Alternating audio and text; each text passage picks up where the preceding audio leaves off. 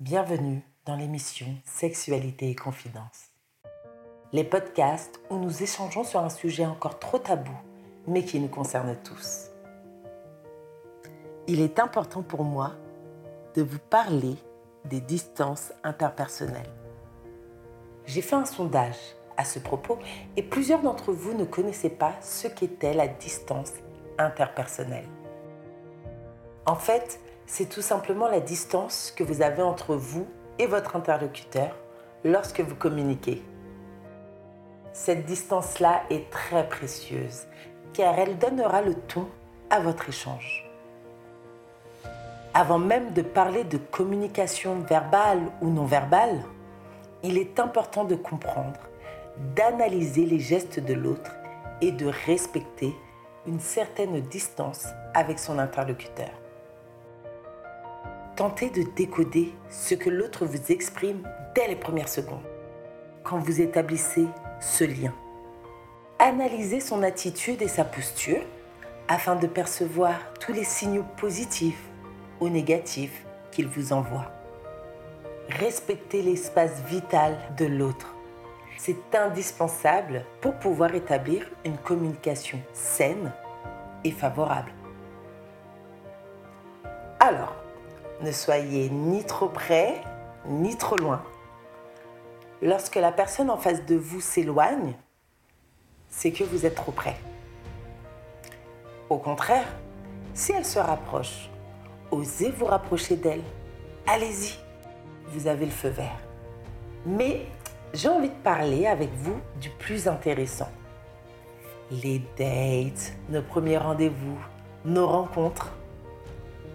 Alors vous vous demandez comment créer un espace intime en respectant les distances avec la personne avec qui on parle, avec la personne avec qui on a notre date, notre rendez-vous, avec son interlocuteur.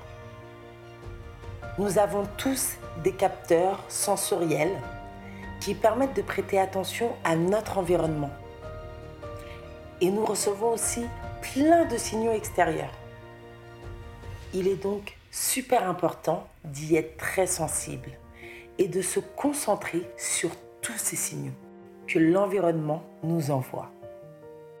Lors de votre premier rendez-vous, vous ne connaissez pas encore la personne. Vous la voyez pour la première fois, vous ne savez pas quelle est sa personnalité, comment elle est, comment va-t-elle réagir à vos sujets, vos différents sujets de communication? Surtout, vous n'êtes pas encore dans une sphère intime. Vous n'avez encore rien construit. Vous ne pouvez donc pas vous approcher de cette personne sans avoir créé une certaine connexion. La connexion, ça viendra après. Mais pour la créer, comptez environ la longueur d'un bras entre votre interlocuteur et vous-même.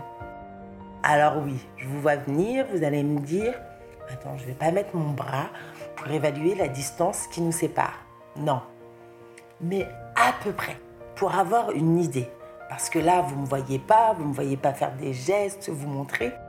Donc, j'essaye de vous faire visualiser ce que je veux dire. Mais oui, comptez environ la longueur d'un bras pour respecter les distances interpersonnelles.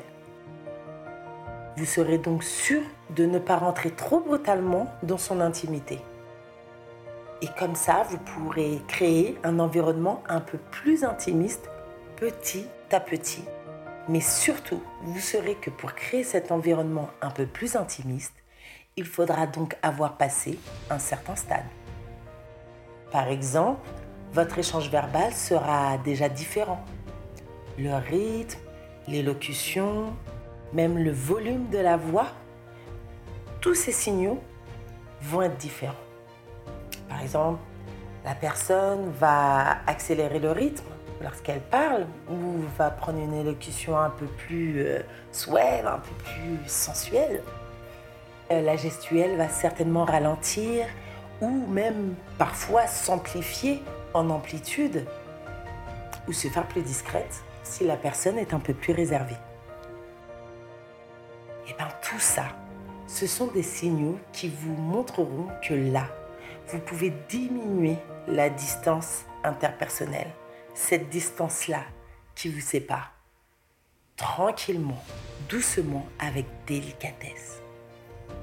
Si vous respectez et que vous ouvrez vos cinq sens à ces signes, alors vous ne vous tromperez pas, c'est sûr. Je vous fais un petit résumé. En fait, pour que tout se passe bien, adaptez-vous à l'autre.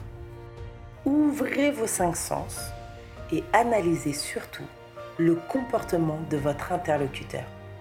C'est ça qui est très parlant. Et ainsi, vous ne pourrez pas faire de faux pas et tout se passera bien.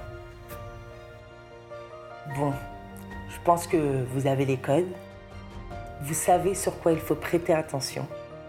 Alors, je vous souhaite à tous un super premier rendez-vous amoureux.